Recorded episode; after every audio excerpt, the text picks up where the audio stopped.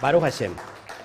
Bueno, muchas gracias al bendito sea el Eterno por mover sus corazones y hoy es posible tener la diadema nuevecita.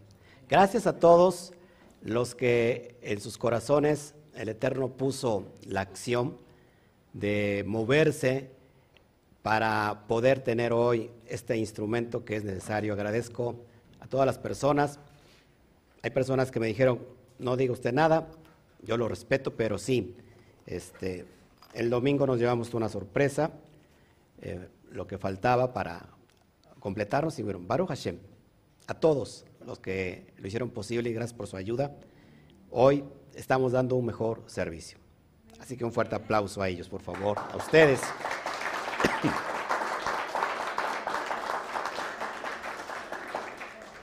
Bueno, eh, estoy muy contento no solamente por eso, sino porque creo que cuando hay crecimiento espiritual se, se ve, se manifiesta. Uno se vuelve más centrado, uno se vuelve más potente en la fe, porque tenemos ahora una fe, una convicción, una certeza con conciencia. Y no solamente de conciencia, porque conciencia tiene que ver con conocer lo moral, conocer el bien y el mal, conocer todos los principios morales. Y otra cosa es conciencia, la conciencia del ser, que van de la mano. Así que cada vez que nosotros transitamos y abrimos este bendito libro llamado Torah, no es otra cosa que un libro que contiene secretos tras, secretos. Increíble. Y para mí es una gran aventura, una gran oportunidad. Es como si me voy a bucear a las profundidades me llevo mi equipo, ¿no? Y entonces encontramos el Zohar, que para muchos se espantan con el Zohar, porque, y lo entiendo porque el Zohar hay que entenderlo, hay que conocerlo. Eh, pero en fin, estamos muy contentos porque el conocimiento nunca deja de ser, nunca se acaba. Cuando más conocemos y decimos, ya llegamos a cierto nivel, ese mismo conocimiento nos da a conocer que todavía nos falta mucho por aprender. Así que en esta bendita mañana estamos muy contentos, muy pero muy contentos. Y vamos a tratar sobre esta porción de Beshalach. Así que quiero hablar un poquito sobre esta esta dimensión porque es importante entender lo que nosotros encontramos en esta dimensión de Beshalach. ¿De qué se trata Beshalach? Bueno, Beshalach se trata de cuando el pueblo de Israel sale de la persecución, perdón, sale de la esclavitud egipcia, liderado por Moshe. El problema que se enojó tanto el faraón por ver a su hijo muerto y decide ir tras el pueblo de Israel con 600 caballos. 600 es un código. Israel dice que salió, salieron 600 mil almas solamente, no contando a los niños ni las mujeres. Por eso tenemos una dimensión de conocer que la Torah, eh, la Torah tiene unas 600 mil formas de interpretarse. ¿Ok? Déjenme buscar algo aquí porque jale un video que, que, no es el que quería mostrarles. Permítame tantito. ¿Sí me permite? Ok. Bueno, no sé si alguien quiera mandar saludos. Ahí está el micro. Aproveche.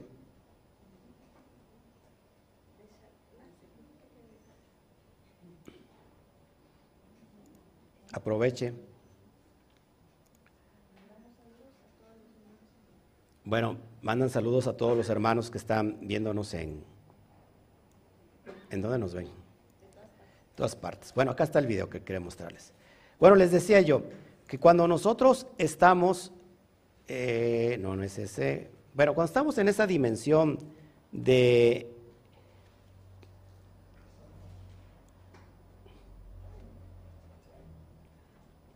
de entender toda la profundidad.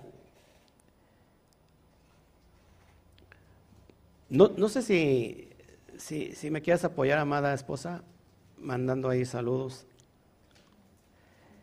Mientras yo busco lo propio.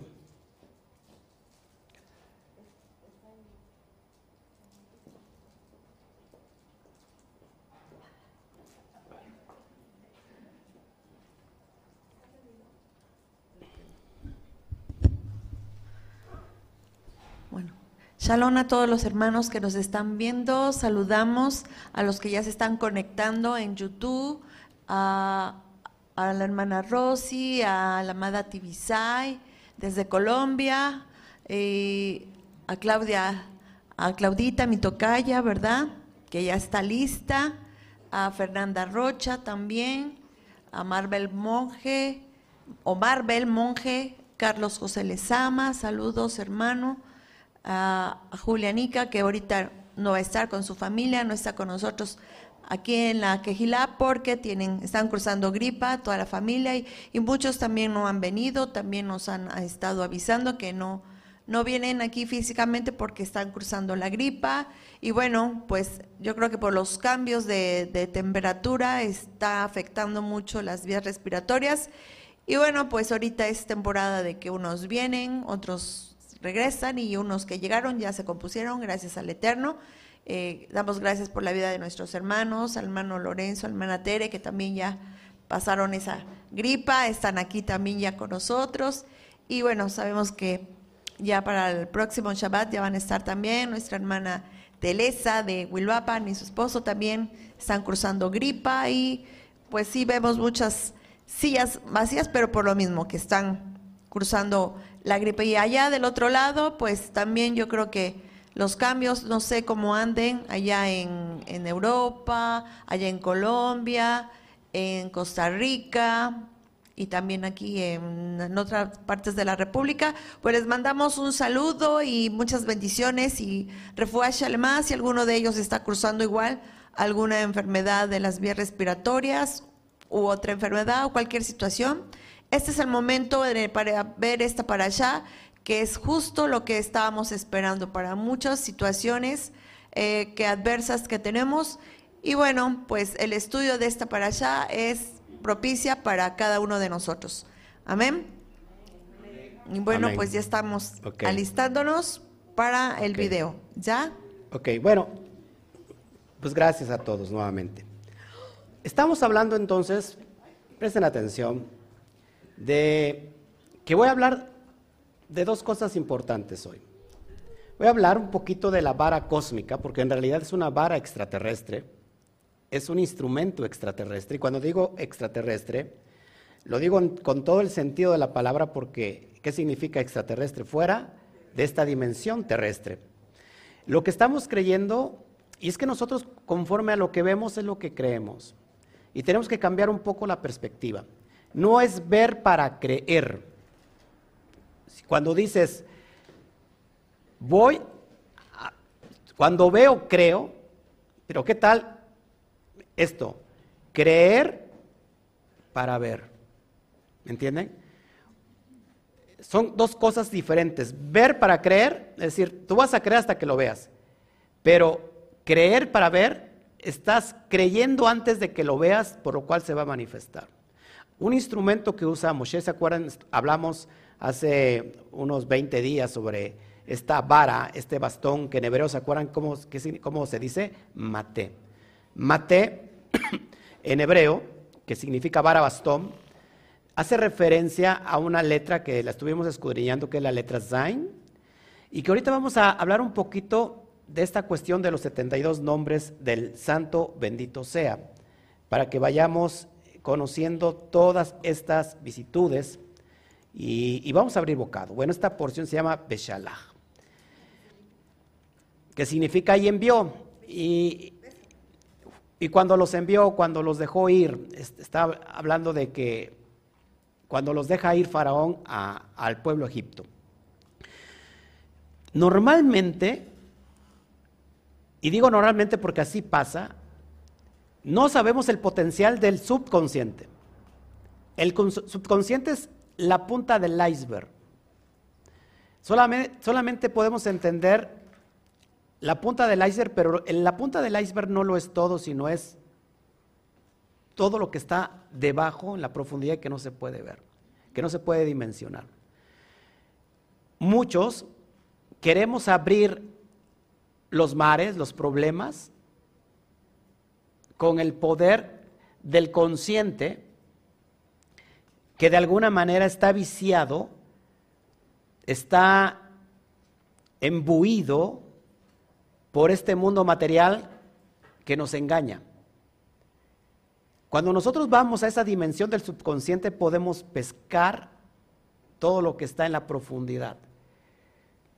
De hecho, el pez, lo ves en portada, el pez tiene que ver con lo oculto, con el secreto. ¿Por qué? Porque el pez está, ¿dónde? ¿Dentro de qué? Del agua. Agua es la Torah. Que ahorita voy a hablar un poquito de agua. Y esta porción habla de mucha agua, por eso puse esta portada. Bueno, si el agua es la Torah, el mar es la Torah, lo que está dentro del mar que no se ve es el pez, que significa el sot, el secreto que hay que pescar. ¿Están de acuerdo conmigo? Y para eso vamos a, utilizar el poder de la vara cósmica. El poder que tiene estos códigos de los 72 nombres del santo bendito sea. Prometo que voy a hacer un estudio completo para entender cada uno de los 72 nombres, qué significa, porque hay para todo, para toda la manifestación que nosotros querramos, siempre y cuando tengamos una vasija de acuerdo a la luz que va a recibir. Esta porción se llama Beshalach, es la número 16. Acuérdense que estamos desde la perspectiva del Zohar Kadosh, el libro del resplandor. Y la lectura comprende en el libro de Éxodo, o Shemot, Shemot significa nombres, por cierto, capítulo 3, verso 17. Si tienen frío pueden cerrar, ¿eh? no hay ningún problema por la niña, más que nada por la bebé. 3.17 al capítulo 17, verso 16. Bendito sea el Eterno. Bueno, se traduce como al enviar, al expulsar. Y vamos a meternos un poquito en la temática. Quiero, quiero sacar mi Torah, porque sin Torah no somos nada, ¿verdad? Interpretar, hablar de secretos cósmicos hablar de, del Sot, hablar del Suar y, sin tener Torah creo que no tenemos nada. ¿De qué se trata esta porción? Rápido, se los digo. Si quieren, vamos al, verso. ¿Cómo inicia este pasaje? Este, esta parasha, Beshalach. Vete conmigo al capítulo 13, verso 17. Lo voy a leer.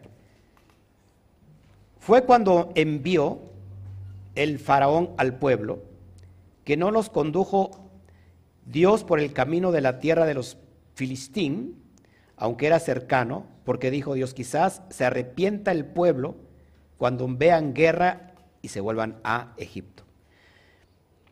Se trata de que, esto, de que este pueblo va a salir de Egipto con toda la riqueza que hay en Egipto. ¿Ok?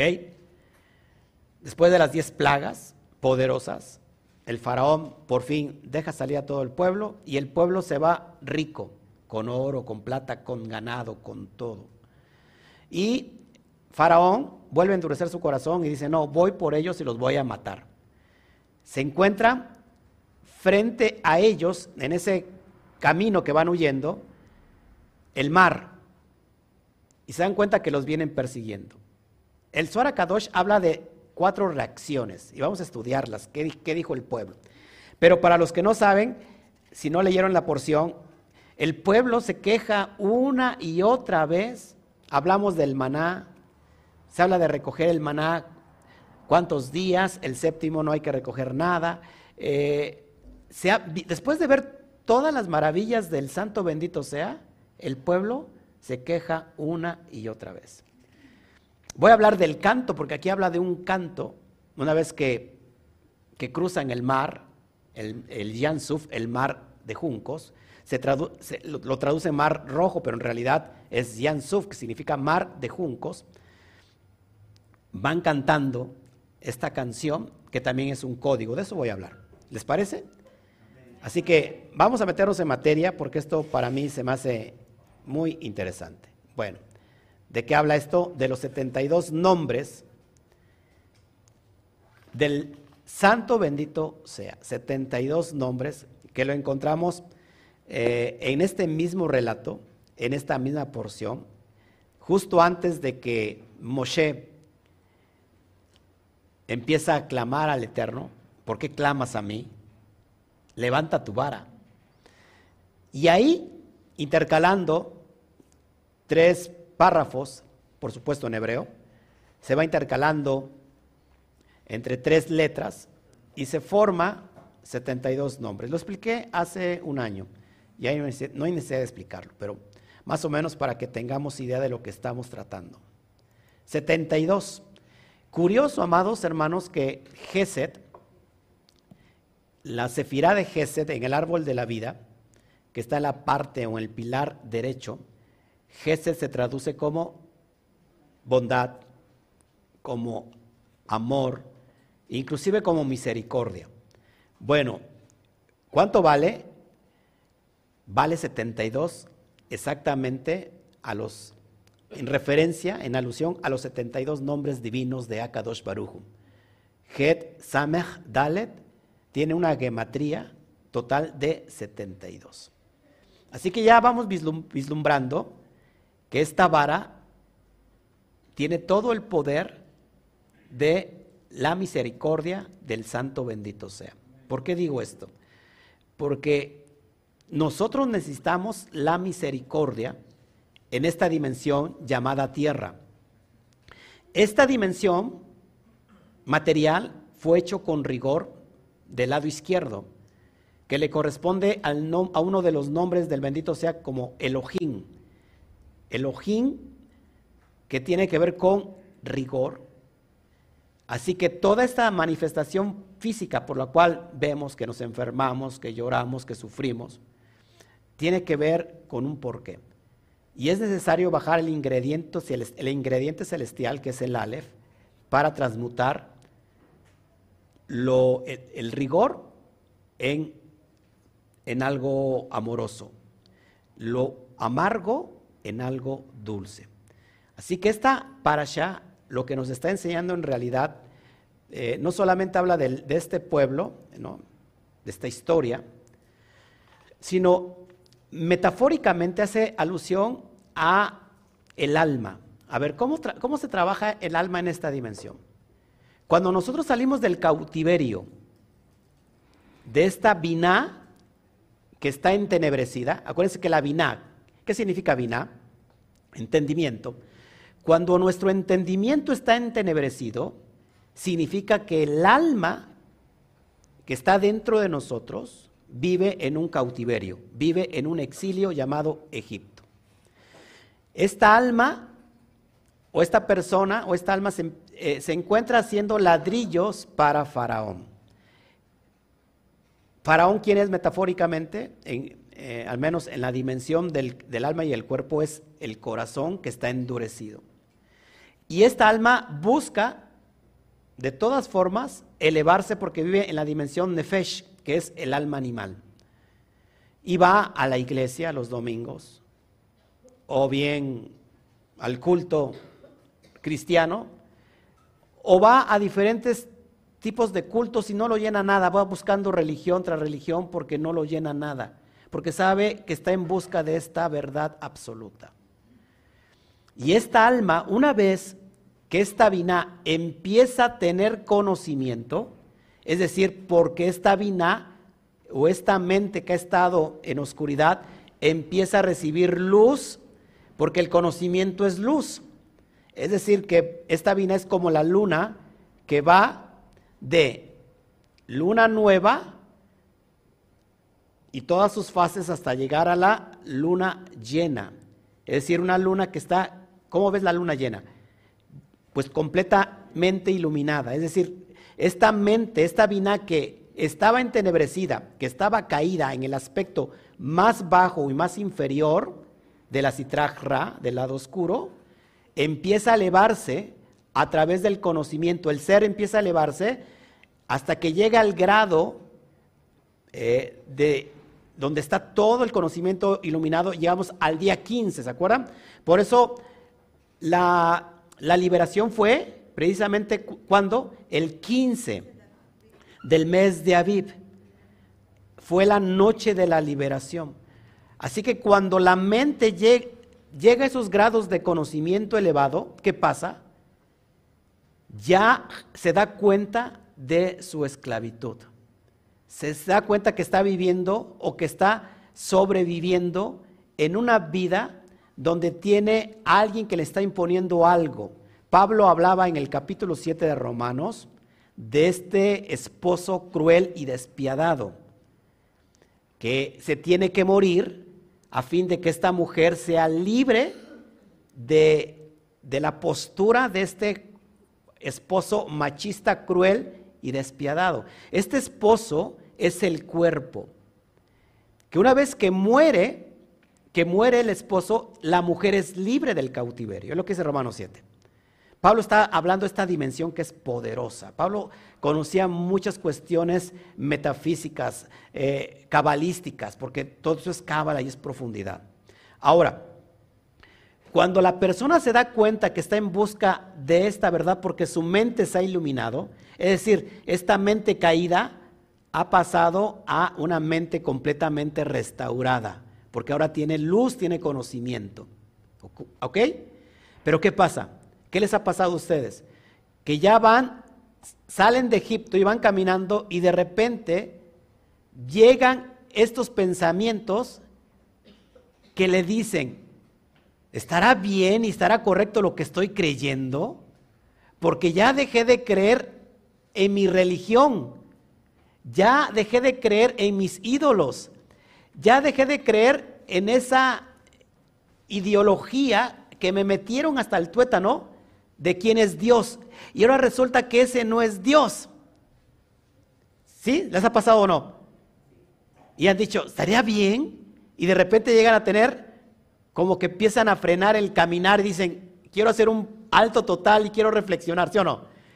Eso que usted piensa son los pensamientos parásitos que lo van siguiendo porque está usted dejando la esclavitud del cuerpo.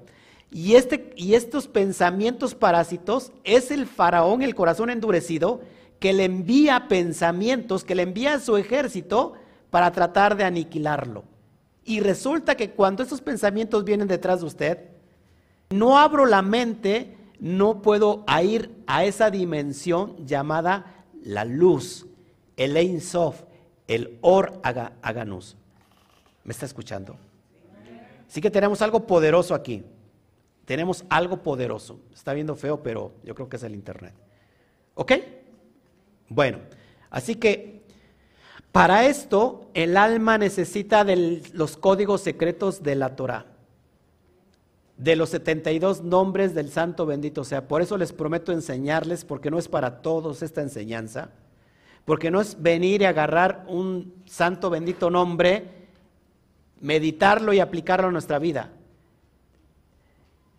Esta alma tiene que tener conciencia de lo que está haciendo. ¿Ok? Pero le voy a abrir la perspectiva en esta dimensión. Bueno, seguimos, seguimos porque está interesante esto. Bueno, para mí está interesante. Eh,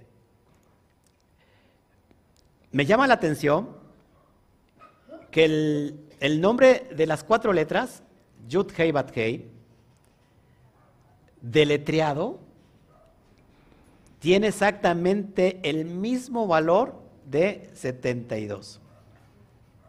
Tenemos Yud, Bad, Dalet, Hey Yud, Bad, Yud, Bad, Hey Yud. Acuérdense que ya les he enseñado que eh, los nombres se pueden deletrear en diferentes eh, formas. Por ejemplo, la Hey a veces se usa una Aleph y, otra Hey misma.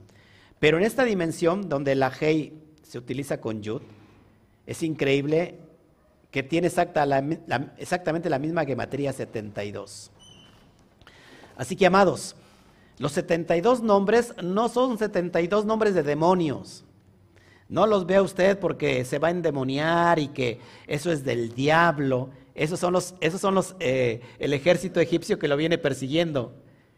¿A cuántos de repente se interesaron en el estudio de los 72 nombres de Dios y de repente escuchó a alguien que está completamente dividido? No estudien eso porque es del diablo.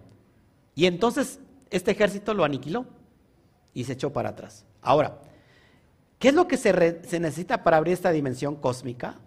Abrir la mente, amados, la gracia, la misericordia, la bondad que está intrínsecamente dentro del nombre Yud Hei Bat Hei.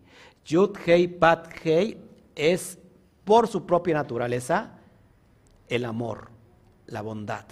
¿Ok? Así que es importante que vayamos vislumbrando todo esto. A ver, déjeme eh, enseñarle aquí.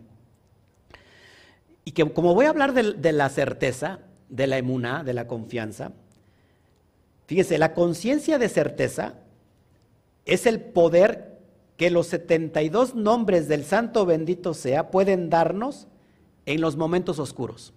¿Cuántos de aquí han tenido momentos oscuros? Bueno, a fin de que podamos trascender nuestros instintos primitivos. Porque nosotros normalmente en los momentos de crisis utilizamos solamente nuestra alma nefesh y no conectamos la Neshama con, la, con, los, con los mundos de arriba. Esto es muy importante. Voy a estar hablando un poquito de toda esta dimensión para que vayamos entendiendo qué, qué significa esto. ¿Quién se pone los límites? Uno mismo. Todo lo que nosotros percibimos como límite nosotros mismos o nuestra propia conciencia que está caída nos los ha impuesto. Así que esta energía es para liberarnos de nuestros propios límites. ¿A través de qué? De la convicción de nuestra propia conciencia. ¿Ok? Así que toda esta luz está dentro de estos poderosos nombres que son los 72 nombres de Hashem, del santo bendito sea. Ok, hasta aquí vamos, vamos entendiendo, hasta aquí vamos bien, vamos captando. Bueno, metafóricamente es muy fácil aplicarlo en la condición del alma y el cuerpo, ¿no? ¿Cuántos están en el proceso de salir de Egipto? Pues yo creo que ya todos están aquí, están en ese proceso. Ahora, muchos están entre el ejército egipcio y el mar, el Yansuf. Entonces no saben cómo abrirlo y pero tampoco saben qué hacer con el ejército egipcio. Es decir, no sabe qué hacer con los pensamientos negativos, pero tampoco sabe cómo trascender para hacer el salto cuántico que tanto llamamos nosotros. Bueno, ¿cómo lo vamos a entender? Esto es lo que vamos a entender, así que impresionante. Me llama mucho la atención que como todo esto está lleno de códigos, cuando el santo bendito sea le dice a Moshe, fíjense, les dice esto, no teman, le dice Moshe al pueblo, no teman, miren lo que el Eterno va a hacer por nosotros. Y cuando Moshe levanta esta vara, se abre el, se abre el, mar, el relato que se, se abre el mar de juncos, y pasa todo Israel y cuando va pasando el pueblo egipcio, ¿qué pasó con todos su armadura, sus, jinetes y todo eso? Se cierra el mar y los acaba. Esa es una dimensión de que cuando abrimos nosotros la perspectiva de la mente y conectamos con el Santo bendito sea, amados, todos los pensamientos negativos van a ser inundados, aplastados, ahogados. ¿Se da cuenta? Así que no, está, no es fácil llegar a esta dimensión, pero tampoco es difícil. Tan solo conectando con Akadosh Baruch. El Zohar Akadosh más o menos dice así, que el santo bendito sea, a ver, déjeme, déjeme se lo leo para que vayamos entendiendo un poquito esta dimensión. Fíjense, el Zohar Kadosh hace alusión que el Shabbat es un punto importante para integrar la conciencia cósmica. Dice así, si uno observa el Shabbat, es como si observara toda la Torah. Escuche esto. Ya que el Shabbat es la delicia de todo. ¿Se acuerdan que nosotros le tenemos que llamar al Shabbat delicia? Uno debe invitar, escuche, uno debe invitar al Shabbat a entrar como a un huésped. En Shabbat, el habla seclar, es decir, el, el habla común y corriente, está prohibida, porque esto estimula cosas seclares arriba y el Shabbat se vuelve contaminado. ¿Y cómo lo compara con este relato el Zohar Kadosh de, de Israel cuando va saliendo del pueblo del faraón. Dice, cuando el faraón venía para batallar con Israel, Hashem peleará por ustedes y ustedes permanezcan en silencio. Es lo que se traduce, ustedes estén tranquilos, Hashem va a actuar. Sigue diciendo, esto significaba que el despertar, ojo aquí, tuvo lugar desde arriba los hijos de Israel no necesitan despertar nada desde abajo. Esto es muy importante, sigo leyendo. Cuando el faraón se acercó para batallar contra Israel, el Santísimo, bendito sea él, no deseó que Israel despertara desde abajo. Escuche, porque los patriarcas, Abraham, Isaac y Jacob, precedieron y causaron este despertar desde arriba, y su mérito se presentó ante él. Se los explico. Cuando el alma empieza su trabajo, empieza por rectificar desde la dimensión de Geset hasta llegar a Yesod para acabar con Malhut, porque ha rectificado todas estas dimensiones del árbol de la vida. Así que cuando nosotros elevamos y ahora el trabajo es de abajo hacia arriba porque vamos vamos subiendo, por el Sulam, por la escalera, para llegar al mundo de, de Atzilut, donde está Keter Vina, la parte superior donde se encuentra el árbol de la vida.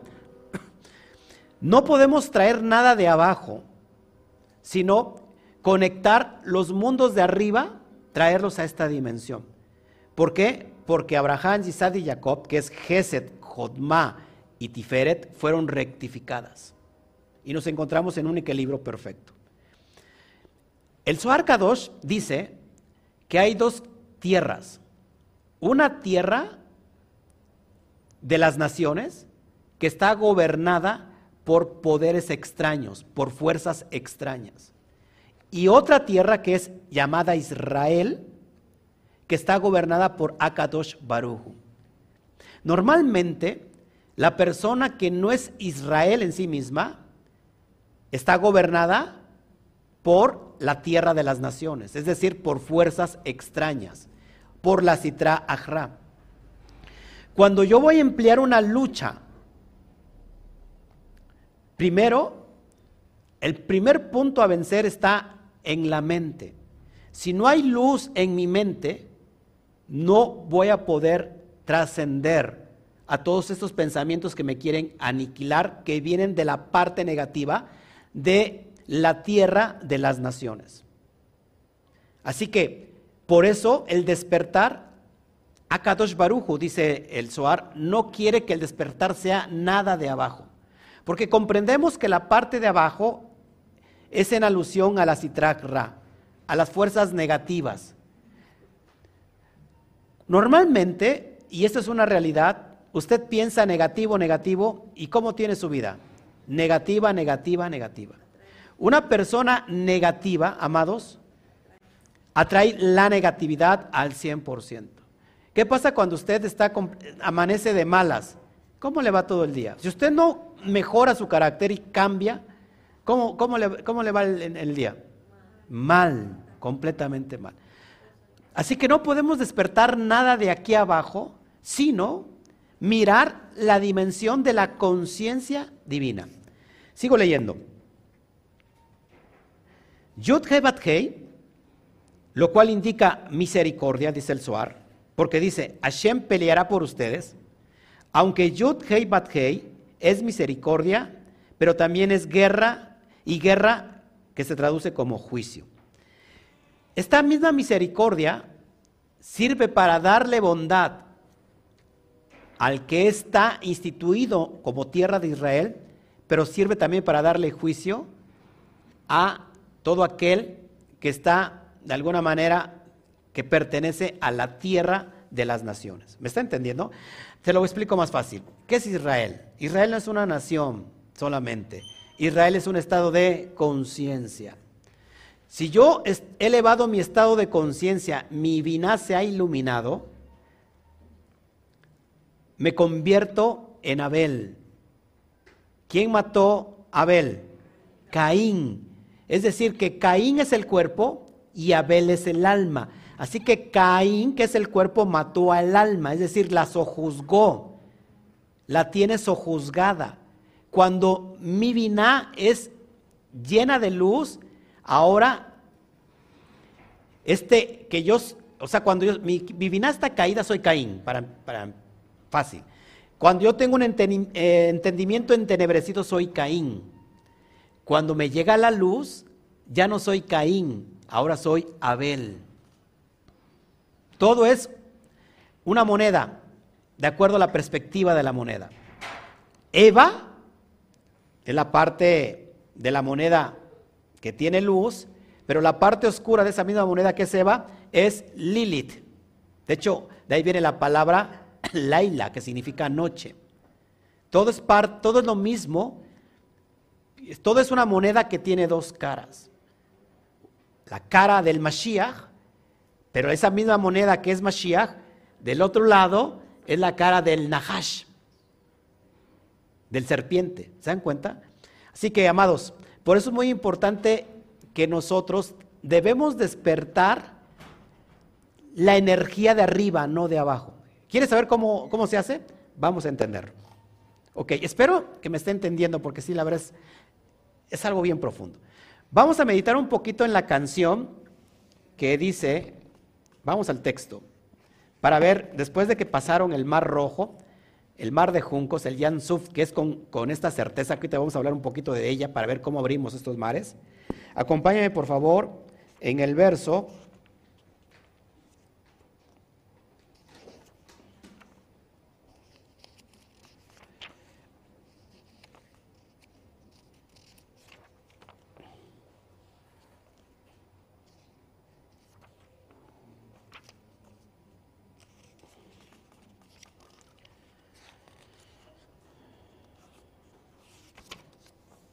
Estoy buscando, estoy buscando, permítame.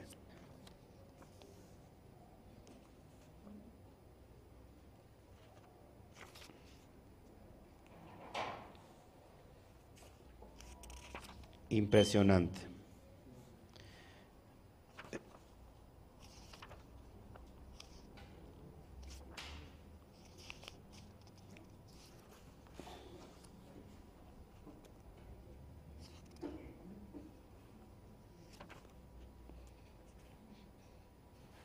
Dígame el texto, por favor, donde empiezan a cantar, porque quiero leer el primer versículo. Ajá.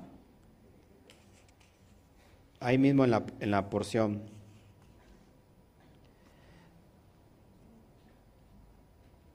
¿Sigo en vivo?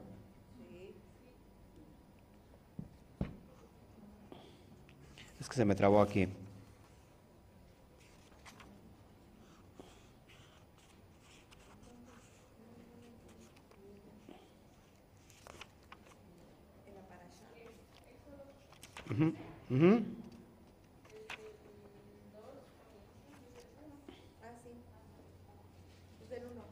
Ajá, capítulo 15, verso 1. Dice así.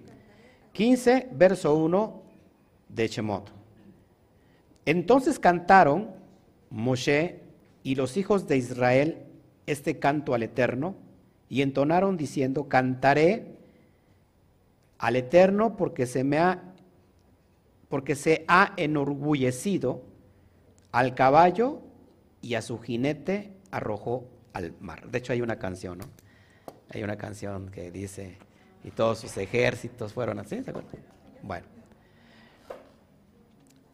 Dice, dicen los sabios que esta, que esta canción inicia o se traduce con la palabra as, que en hebreo es Aleph y Zain. Vamos a entender qué significa este código. Así que esto es impresionante. Este canto tiene que ver con la confianza, con la certeza. Mire, vamos para allá. Vamos a hablar de la canción del secreto de la certeza. ¿Quieren conocer el secreto de la certeza? ¿Cuántos de aquí tienen fe? Y cuando decimos amén, luego nuestra fe es probada. y luego dice, ay, están, están por ahí, pruebe mi fe. Bueno, como en Hebreos capítulo 11 dice que la fe es la certeza de lo que se espera, la comisión de lo que no se ve, entonces puedo, prácticamente se puede decir que tenemos que creer para ver. Así que la canción del secreto de la certeza inicia con la letra Aleph. De hecho, lo que ves en amarillo se traduce como as. Aleph representa la luz del creador, es decir, el todo. ¿Ok? Y la letra Zain representa al 7. ¿Por qué? Porque la letra Zain tiene el valor de 7. Ahora, eso es importante. En alusión a las siete sefirot inferiores del árbol de la vida. ¿Cuáles son las siete sefirot inferiores? Rápido, Geset, Jodma, Tiferet, Netzat, Jod, Yesod. ¿Ok? Y Malhut. Esa es la dimensión de las siete inferiores. Ahí donde enseñé hace ocho días que estas siete inferiores está ¿qué? El árbol del conocimiento del bien y del mal. Así que Aleph, la luz suprema, primigenia, está sobre la, los méritos o sobre las, las sefirot donde están las midot. Es decir, las, los méritos emocionales, que tenemos que trabajar en ellos, por supuesto, porque si no trabajamos en ellos, no podemos elevar nuestra conciencia, no podemos abrir, no, no podemos abrir el mar, no podemos tener fe, no podemos activar nuestra fe, ¿por qué? Porque si no gobernamos nuestras emociones, el alma nunca va a dejar eh, de esa esclavitud egipcia. ¿Está conmigo? Así que por eso es estar trabajando constantemente en todas las midot.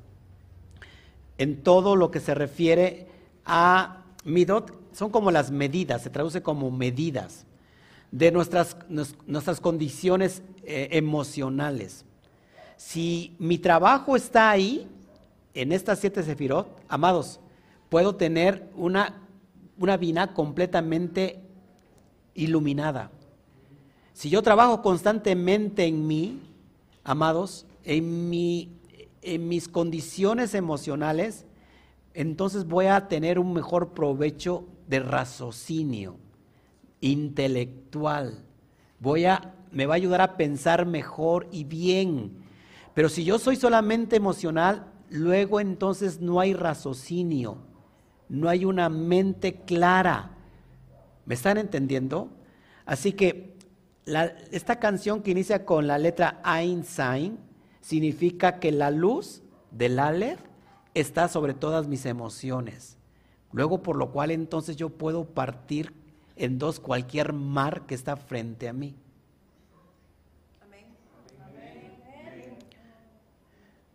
Y estos niveles, dice el Zohar, estos niveles que son los siete niveles inferiores, manifiesta las cosas en este mundo físico. Por eso es muy, importante que tenemos lo que hemos provocado, tenemos lo que merecemos. Cuando podemos merecer más, pero como eso nos hemos merecido, lo que estamos manifestando, nuestra casa, nuestra familia, nuestros bienes, es lo que nuestros siete sefirot inferiores ha manifestado. Y hay alguien que dice, yo quiero más, pero no puedo, porque entonces necesitas una biná completamente iluminada para manifestar lo que sí quieres, lo que es de provisión, lo que es de bendición, lo que es de prosperidad. Por eso se canta esta canción que tiene que ver absolutamente con la emuná, con la certeza. Sigo, sigo estudiando esto que es importante. ¿Ok? ¿Me van entendiendo hasta aquí? Entonces vamos a hablar un poquito del, del, del secreto de la certeza. Aleph que representa la luz del Creador, acuérdense que está sobre encima de todo, de todo lo que se manifiesta como materia. Por ende, el, pueblo de Israel no, no, existía la posibilidad de que fuesen heridos por el propio mar, porque el mar representa la bondad del santo bendito sea. ¿Ok?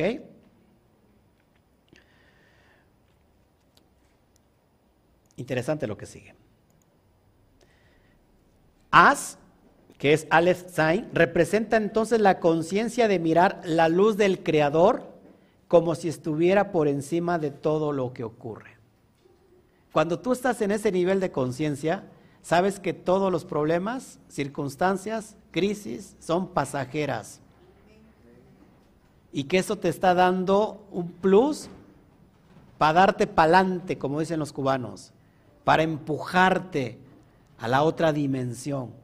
Cuando estamos en esa conciencia y sabemos que todo, todo, todo, la luz del Creador está sobre todo, sobre todo. Y eso a mí me ayuda a conectarme con el mundo de arriba y despierto el mundo de arriba. Ya no despierto el mundo de abajo. Eso se llama certeza. Israel debería de alcanzar este estado de conciencia para que se produjera el milagro del Yan Suf. Si nosotros no conectamos con la conciencia divina, con los códigos cósmicos, con los algoritmos de la matriz divina o de la latiz, no podemos vibrar de acuerdo como está vibrando el cosmos o el infinito o el santo bendito sea.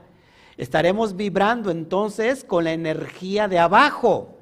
Y la energía de abajo es completamente negativa, opuesta a la energía de arriba. Entonces tengo que buscar los algoritmos para que podamos conectarme. Es como, mire, la computadora contiene dos cosas. El, hard, el ¿cómo se dice?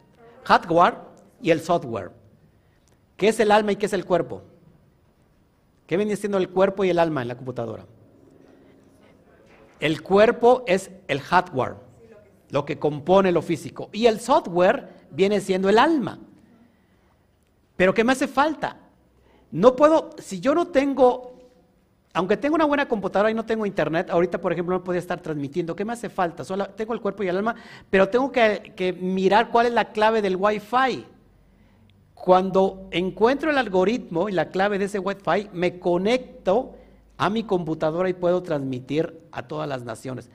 Es, es una, esto es como una metáfora de cómo entonces el cuerpo, que es el hardware, pero que dentro de ese cuerpo está el software, que es el alma. El alma necesita encontrar el algoritmo del Wi-Fi de los mundos celestes. El algoritmo de comunicación, de, exactamente, de estos códigos divinos, de este software divino. Y cuando el alma encuentra ese algoritmo, se conecta a ese Wi-Fi divino, y amados, estamos jalando la energía de arriba, pero no estamos jalando la energía de abajo. ¿Me está entendiendo? ¿Cómo, lo, cómo logramos dimensionarnos? A través de los códigos que estamos nosotros entendiendo. Por eso es muy importante estar mirando las letras hebreas, las 22 letras hebreas. Que te las aprendas de memoria, su valor. Y, cuál es la naturaleza de cada una de ellas, porque esas, esa energía te va a ayudar a encontrar esos algoritmos para cada caso y problema y circunstancia que tengas en la vida. Para cada mar que se te, se te cruce, porque tienes la posibilidad de poder abrir cualquier mar a través de estos códigos, que no es otra cosa que el conectarnos al software divino. Porque el software de abajo nos engaña constantemente. ¿Me están entendiendo? Por eso es muy importante que esta vara mística o esta vara eh, cósmica contiene toda la energía del mundo de arriba. Algo que es muy fácil para que me pueda entender. Yo no me puedo conectar al software divino si no encuentro un equilibrio entre mis emociones. Si no voy y equilibro mis emociones. Si solamente estoy desequilibrado constantemente en las emociones está ganando el alma nefesh, los instintos, y solamente me muevo por instinto, voy a estar perdiendo constantemente. ¿Cómo se le llama a una persona que es bipolar? Una persona emocional, que no es de, de, doble parecer. ¿no? Tantito está bien, doble ánimo y tantito está mal. ¿Por qué? Porque está completamente desequilibrada. Ahora llegamos a esta dimensión del equilibrio y amados, entonces podemos tener y podemos capturar esta señal electromagnética que nos está llegando del cosmos para poderse integrar al, al, mapa cósmico que está dentro de nosotros, que es el cerebro. Luego el cerebro es el, el que viene a procesar ese software divino, el cual nos, nos llega y nos dimensiona para entender el mundo de arriba. ¿Me está entendiendo? Vamos a seguir con esto. A ver. Ay, esto es impresionante.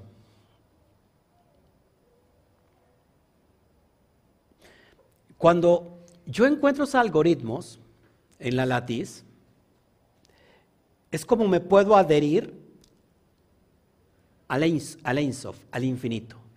Y cuando me adhiero al infinito, entonces se abren todas las puertas posibles. No hay nada que no se pueda abrir. Como decía mi esposa, es que en el mundo es como tener puertas y que cada puerta necesita una llave para poder abrir esa puerta. Y esas llaves son los códigos contienen en sí misma la luz divina, que son estos códigos de la Torah. ¿Ok? bueno. Por eso Moshe, ¿cuál fue la herramienta para abrir las aguas? los 72 nombres del bendito sea. Ok, seguimos, seguimos con el relato porque a mí me parece importante todo lo que estamos viendo. Bueno, entonces el mar, el mar en este aspecto, en esta dimensión, es una metáfora a la letra Zain. De hecho, letra Zain, ¿se acuerdan cómo que la letra Zain, cuál es la pictografía? Es una espada, haciendo referencia a la misma palabra que dice el Nuevo Testamento que la palabra es una espada de doble filo. Y es en referencia a la palabra. La palabra es poderosa. ¿Por qué? Porque todo lo que vemos como materia fue creado a través de la vibración de la palabra. Todo lo que vemos aquí se manifiesta a través de la vibración de la palabra. Porque cada palabra intrínsecamente o fonéticamente lleva la energía de cómo se crean los mundos. Por eso es importante que cuando hablamos creamos, pero ¿qué estamos creando? Nuestro alrededor está a veces mal porque estamos hablando mal. No hemos aprendido a, hablar bien. Mañana me va a ir bien. Tengo un excelente día mañana porque estoy sembrando para o estoy sembrando hoy para mi mañana. No te puede ir mal. ¿Me entiendes?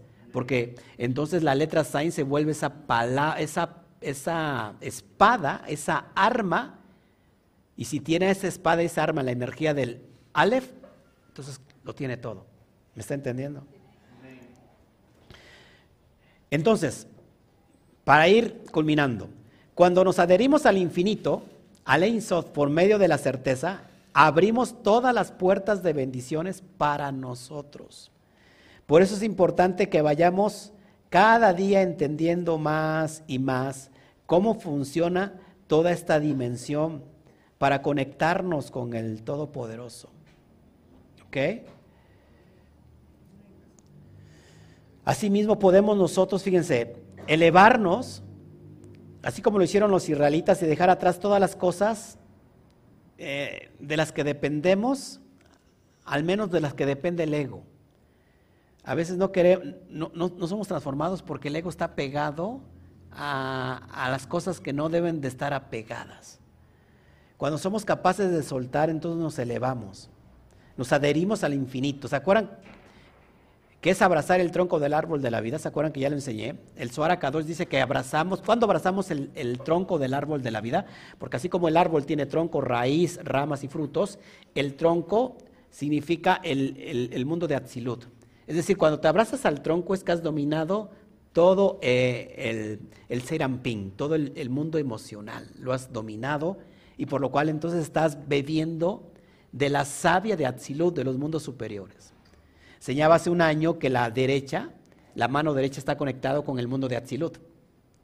¿Qué es el mundo de Atzilut? Donde está Keter Jodmai donde, donde todo se unifica, donde está la unidad perfecta, Atzilut, y que la mano izquierda está conectada con el mundo de Malhut.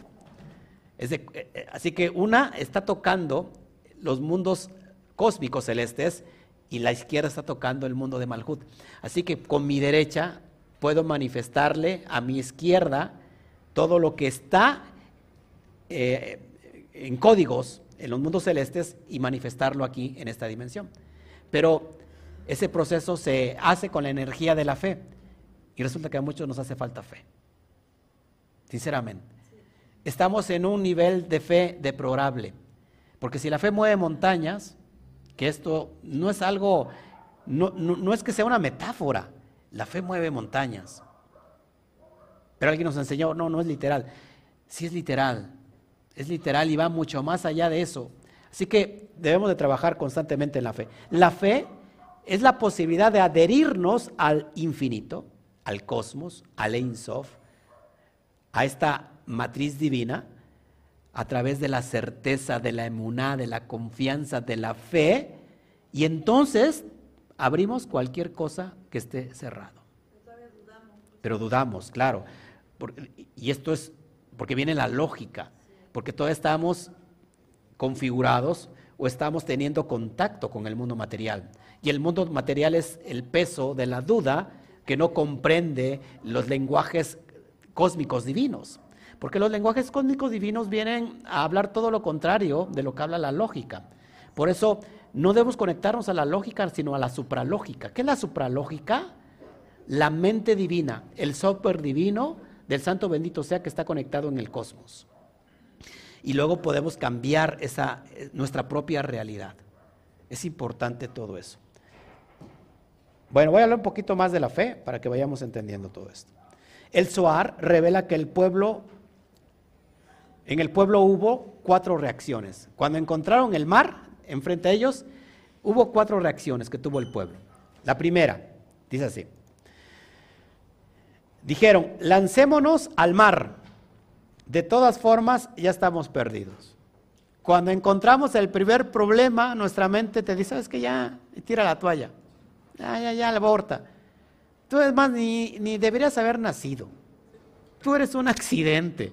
Estás aquí por accidente, nadie te quiere ni tu perro, porque ya te mió el otro día, te orinó. Tu esposa te hace cara de fuchi cuando te cocina. Tus hijos no te obedecen. O sea, ya mejor muérete. Ahora, ¿Poco no? ¿Eh? El no puedo. O sea, del, del, ¿cómo dicen cuando, en referencia al dicho de la maceta? Del, del corredor no pasas. El que, el que nace para maceta no, no sale del corredor eres un estorbo. ¿Ya ves? ¿Para qué estás aquí? Esos son los pensamientos negativos. Otra reacción que hubo, dijeron otros, retrocedamos y rindámonos. Parecido a la primera, ¿no? Pues ya, ya total, me tocó vivir esta vida. Es la, esta vida que me tocó vivir, ¿no? Ya no tengo otra vida, ya, pues ya la acepto como está, el conformarme, pues sí, ya me conformo. ¿No? Nací para esto. Sufrir me tocó a mí en esta vida. Llorar es mi destino hasta el morir. ¿No? Ya no me queda nada por vivir. Ingrato, tienes dos ojos, dos manos, dos piernas, estás sano. Otra reacción. Debemos luchar. Pero el debemos luchar lo hacemos muchas veces con nuestra fuerza. Voy a luchar la, situación, pero lo voy a hacer con mi fuerza. Amados, ¿para qué desgastarnos si podemos encontrar la energía del Aleph que contiene toda la fuerza posible que uno necesita. Pero ¿qué dijo Moshe? Esto es lo interesante, lo que dice el Zohar Kadosh. Moshe dijo, dejemos que el Creador manifieste sus milagros. Ustedes esténse quietos y verán lo que el Eterno va a hacer. Pregunta, ¿el pueblo de Israel no vio los milagros de las diez plagas? ¿Qué esperan de alguien que, que hizo eso? Pues todo. Pero ¿qué pasó ante otra prueba? Volvieron a dudar. Y es más, el relato de la porción dice que se quejaban y se quejaban del maná y que querían regresar a, Egipto porque ahí comían pollito, etcétera, etcétera, etcétera. Y muchas veces la persona que va en busca de la verdad quiere retroceder a su mundo perverso donde estaba antes. Y otros deciden, bueno, vamos a luchar pero con nuestra fuerza. Pero Moshe dijo, ¿saben qué? Dejemos que el Creador manifieste sus milagros. Ese es la emuná, la fe. Cuando nosotros decimos esto, amados, ya estamos del otro lado. ¿Por qué? Nuestro primer impulso suele ser rendirnos, quejarnos, porque es parte de la naturaleza humana, es parte de esta dimensión de abajo. Otro también el instinto de supervivencia, ¿no? Nuestros instintos nos hacen también a veces movernos, pero esta tercera opción, la que tiene Moshe, trasciende la respuesta de defensa de huida, es decir, la certeza, porque la certeza obra milagros, obra señales y, maravillas. ¿Cuántos de ustedes no han recibido milagros? Amén. Es más, a mí me ha tocado casos orar por personas que no tienen fe, pero que utilizo de la energía de mi fe para que se produzca en ellos un milagro. Eso es increíble. ¿Ok? Esperar en Hashem y él, y él lo hará. Las situaciones difíciles que se nos presentan pueden ser una oportunidad para soltar consciente e intencionalmente en lugar de, de controlar la situación. Es decir, si yo tengo una situación de adversidad, si lo miramos con la perspectiva de, de adversidad, esa misma adversidad la podemos mirar con perspectiva de oportunidad. Hoy, como que, de hecho, todos los días tenemos milagros divinos. O sea, mucha gente piensa que por que debe de ser eh, obligada la, energía del Ein de que te vas a despertar y vas a seguir tu vida normalmente como lo haces. De hecho, levantarte en sí es un milagro. Porque no sabes que el, alma viaja durante el sueño. Y muchas veces el alma ya no regresa. Hay, personas que se quedan dementes o mueren en un infarto. Y luego nosotros, hay muchas personas que se levantan sin agradecer y, creen que van a tener un día normal como todos los días, cuando no saben que llegar inclusive a tu trabajo fue un milagro. Porque no sabes quién se iba a cruzar en el camino y a lo mejor ibas a, a morir en un accidente. Yendo para Córdoba el fin de semana, no, eh, la semana pasada, el lunes, fui a Córdoba y delante de mí había una camioneta que jalaba toda la negatividad posible. Se le metió un tráiler y casi lo saca del camino. O sea, casi lo hace papilla y yo íbamos atrás de él. Después, más adelante, no sé cómo, volvimos a encontrarnos esa misma camioneta y otra vez se le metió un tráiler y, y esta es todavía peor porque casi lo hace papilla y, y, frenó y nosotros atrás de él. Y dije, wow, ¿cómo nos guardó el Eterno? Que tuvo esa energía de cuidar al de la mala suerte con tal de que a nosotros no nos pasara nada. Eso es increíble, amados hermanos. Cuando llegamos a... Hoy que llegó usted aquí, no, no sabe que esto fue un milagro también. Así que, amados, todos los días suceden milagros, pero usted dice, quiero ver algo que me sorprenda realmente. Pues esta adversidad que nos pueda tener hoy en este día, si tú tienes una adversidad, mírala como una oportunidad para que el Eterno obre sus milagros. Esto es impresionante. ¿Ok? ¿Está interesante o no? Bueno, seguimos. Vamos para allá. Ya casi voy a terminar.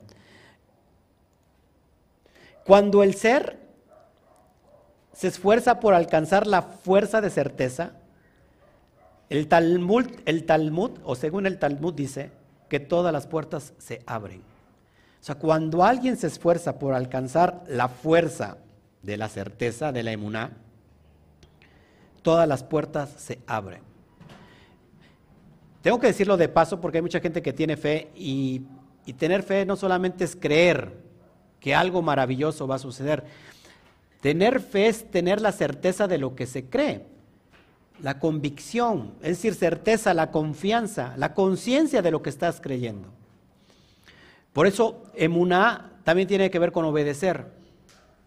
En este grado de abajo necesitamos obediencia. Pero cuando vamos elevándonos la conciencia, la obediencia pasó a abrir estos códigos y llenarme de esta luz divina que contiene cada código. ¿Ok? Por eso guardamos Shabbat, no porque tengamos que obedecer para guardar el Shabbat, sino guardamos Shabbat porque para nosotros es una delicia guardar el Shabbat. Y esa es la gran diferencia entre un mandamiento y algo que tú haces por delicia. Dice que en la diestra de Hashem hay delicias. Es decir, su diestra está plagado de bondad. Sigo. El secreto de la palabra amén, hoy estoy escuchando amén, amén, representa la emuná o la certeza. Cada vez que alguien dice amén, se está o bien autocondenando o se está elevando en sí mismo. Porque no puedes decir amén si no tienes fe, si no tienes certeza, si no tienes confianza. Porque amén está conectado con el así sea, así es, verdaderamente así es. De hecho, amén, la palabra amén, que es una palabra, por cierto, hebrea, donde todos los católicos y cristianos dicen amén y no saben y odian el hebreo, saben que el amén es una palabra hebrea. De hecho, amén se extrae de la palabra emuná, Emuná que significa fe o confianza, de ahí viene la palabra amén.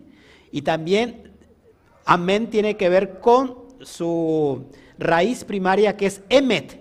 Y emet es verdad. Increíble esto. Así que, ¿por qué amén representa la emuná o la certeza? Amén, eh, metafóricamente o en el código de la Torah, es unir el mundo de arriba con el mundo de abajo. El mundo de arriba acuérdense, es Yud, Hei, Bat, Hei. ¿Cuánto vale? 26. El, nombre para el mundo de abajo no se dice Bat, Hei, se dice Adonai. Adonai tiene un valor en gematría de 65.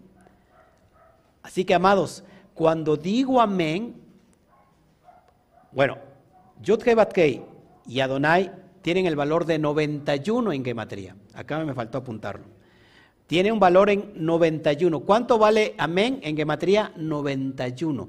Así que cuando yo estoy diciendo amén, así sea, estoy certificando mi emuná, mi certeza, mi fe, mi convicción de que estoy uniendo los cielos de arriba con los cielos de abajo. De hecho, la palabra Donai, dentro de sí misma la palabra Donai que significa como Señor, ¿no? Como es el nombre de aquí abajo de esta dimensión material para referirse a Dios, Adonai dentro de sí lleva la palabra din. Y din significa juicio. Así que estamos en el mundo de abajo porque es el juicio. Pero ¿qué pasa cuando al mundo del juicio le traigo el Aleph que tiene que ver con los mundos de arriba? Ese, ese juicio que es din ya se convierte ahora en Adonai. Esto es increíble. Así que digan amén. Estamos uniendo el mundo de arriba con el mundo de abajo estamos trayendo lo dulce a, lo amargo, estamos endulzando la amargura, estamos trayendo al mundo del caos la bendición, la bondad, la misericordia. Es lo que significa. ¿Ok? A ver, ¿qué más? bueno, vamos terminando. Si alguien tiene emuna, entonces todas las puertas, escuche, del jardín del Edén, del Gan Edén, son abiertas. Todas las bendiciones de la luz del Creador llegan a esa persona. ¿Dónde está sitiado el Gan Eden? En el árbol de la vida. Mi esposa dice hasta arriba. ¿En qué se fiera? ¿Eh? No, en Biná. En Biná está el Gan Edén. Ahí está establecido el jardín del Edén, donde fluye el río y moja todas las sefirot inferiores. Cuando nosotros tenemos emuná, se nos alumbra todo el entendimiento, por lo cual podemos tener una relación de unidad entre Biná y Jodma, y unimos y se da el Da'at, el conocimiento, la conciencia. Si tengo esta conciencia de los mundos superiores, todas las puertas se abren. No hay nada que no se pueda abrir. Es lo que enseñaba, lo que enseñan todos los, los jajamín, y es lo que enseñaba también Yeshua, por cierto. ¿Qué significa entonces que todas las puertas del jardín del Edén se abren? ¿Qué significa cuando decimos que un individuo no puede atraer esta bendición? Bueno, la mayoría de las personas tienen ciertas bendiciones, ¿sí o no? Y regalos en la vida que quieren recibir. Pero muchos están bloqueando, está bloqueada esa parte. Tienen una barrera espiritual a su alrededor y desde el mundo físico no podemos desbloquear esas bendiciones. ¿Dónde tenemos que desbloquearlas? Desde el mundo espiritual. precisamente desde lo que no se ve. Pero lo que no se ve emerge o, o manifiesta lo que se ve. Así que, ¿cuál tiene más poder, lo que se ve o lo que no se ve? Pues lo que no se ve. El mundo espiritual, de hecho, el mundo material visible depende del mundo espiritual invisible. Así que, ¿dónde tenemos que ir? ¿Cambiar la materia, ir a lo material o ir a, lo, a lo invisible? Ir a lo invisible. El problema que hay cuando llegamos viene la duda, ¿no? Y bueno, eso es todo lo que quería yo traerles en esta bendita mañana de Shabbat. Un fuerte aplauso al bendito sea.